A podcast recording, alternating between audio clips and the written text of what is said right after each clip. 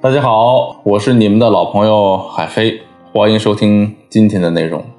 如果你在感情中遇到了情感问题呢，可以添加我们的微信文姬零五五，主动找到我们，我们这边的专业导师团队会为你制定最科学的解决方法，帮你解决所有的情感问题。焦虑作为一种常见的情绪，生活中每个人身上都能见到，区别在于，有的人自我察觉能力比较强。能在短时间内分辨出自己产生哪些情绪，并且能够在意识到的基础上进行自我控制和合理表达。另一些人相对比较模糊，他们只能简单的察觉到自己愤怒，甚至会在愤怒影响下冲动行事，造成不必要的伤害。比较悲剧的是啊，在我国传统观念中，男人就是不能轻易袒露情绪的。我相信你一定听过“男儿有泪不轻弹”之类的名言。不袒露意味着忽视压制，带来的结果呢，就是自我察觉能力降低，对自己的情绪弄不清楚，就更做不到理解别人和共情了。如果是性格柔和的男性啊，还好，慢下来就多少能够听得进去你对他说的话。但是那些性格强势的男人，在你刚开口的瞬间就已经暴走了，以至于你从来就没有把话说完过，更谈不上沟通了。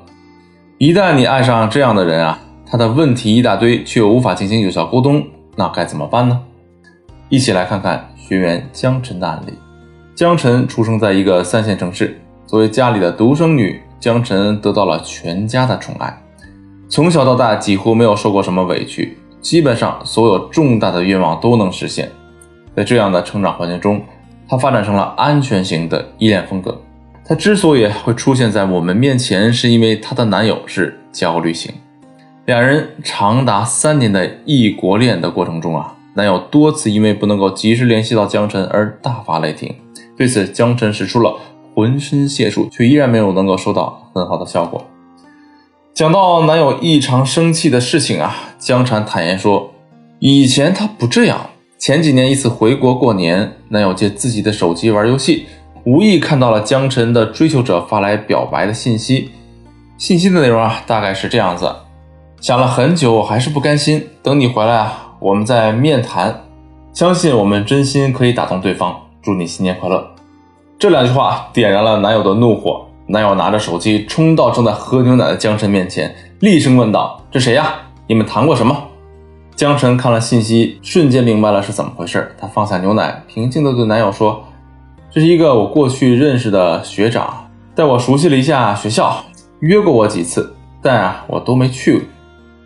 我知道这种信息啊会让你生气，是我我也很生气，但是呢，我和他确实没有什么。后续呢，男友检查了一遍江晨的好友，稍微有点陌生的异性，他都会扒出来问个清清楚楚。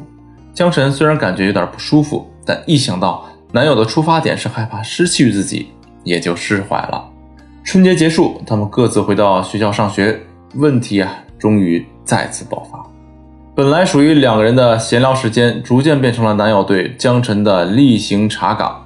只要江晨一个反应不及时，男友就会立刻追问，直到实在找不出什么细节问题，男友才不得不罢休。这样的状态啊，持续了一段时间。江晨发现自己忍让包容毫无意义，男友只会更加变本加厉探究自己的日常。他也不是，不愿意分享，只是这样的相处状态让彼此的感情加速消耗，这让他很担心两人是否能够扛过未来两年的异国。于是啊，他找到了我，希望再做最后的努力。从江晨的描述中，我们不难发现，男友本身就带着焦虑型的特质，一次并不严重的偶发事件就勾起了他对对方强烈即将失去的焦虑。这说明对方的成长过程中一定发生过被抛弃的事件，特别是零到六岁这期间，母亲或者主要养育者的离开。男友愤怒的不是那条信息，而是他被抛弃的恐惧。一般在创伤形成之后，心理就会被滞留在当时创伤形成的时候。当创伤被唤醒，我们的心理年龄就会回到被滞留的那个年纪。此时啊，面对伤害不再是现在的我们，而是我们过去幼年的我们。比如江晨的男友，他在三岁的时候啊，被母亲送到祖父家里照顾，自己和丈夫则外出工作。在猜测江晨可能离开自己的时候啊，江晨男友就从二十多岁的心理状态退回到了三岁的心理状态。三岁的他无力改变现实，不能控制任何人，只能通过表达愤怒来使自己强大。理解了这种心理机制的成因，我们再来处理对方暴躁的情绪啊，就容易很多了。解决的建议如下：第一，守住底线。如果他对你提出各种异乎寻常的要求啊，比如不管你在做什么都要第一时间接电话，你要知道啊，这是在给你挖坑。表面上他的要求你满足他的需要，实际上他潜意识里很清楚，这么高的要求没有可能做到。他挖的坑就在于此，明知不可为而为之，却最终得到一个结论，那就是没有人爱我。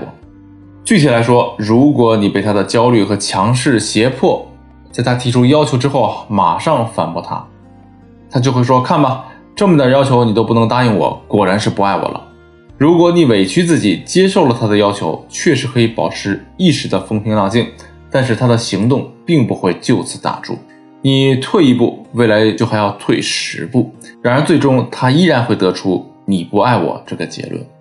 所以啊，我们第一步的工作是在思想上明确对方挖坑的行为。识破对方的圈套，防止被他情绪影响，守住你的底线。第二步呢是去毒化的回应。在上一个步骤中啊，我们明确对方的心理过程以及潜意识中下的圈套。第二步呢就需要接住他的不良情绪，并给他一个相对好的反馈，这样呢既不破坏关系，也不让他踩低自己的底线。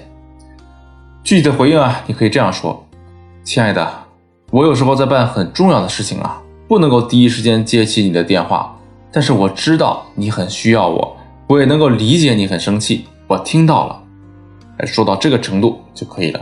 这样说的作用是什么呢？很多时候啊，我们会讲到接纳，对吧？那到底什么是接纳呢？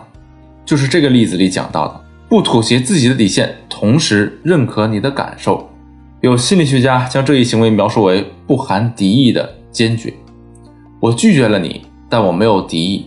不是因为你不好而拒绝，是因为我的边界就在这里，不能够侵扰。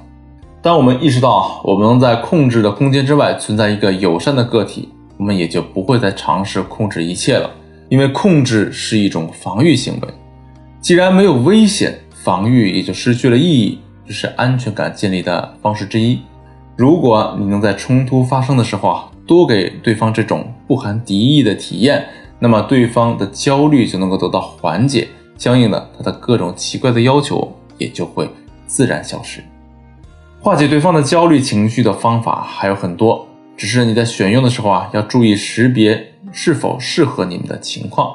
如果你自己分辨把握上有一些困难，那么可以添加我们的微信文姬零五五，文姬的全拼零五五，来获取导师针对性的指导。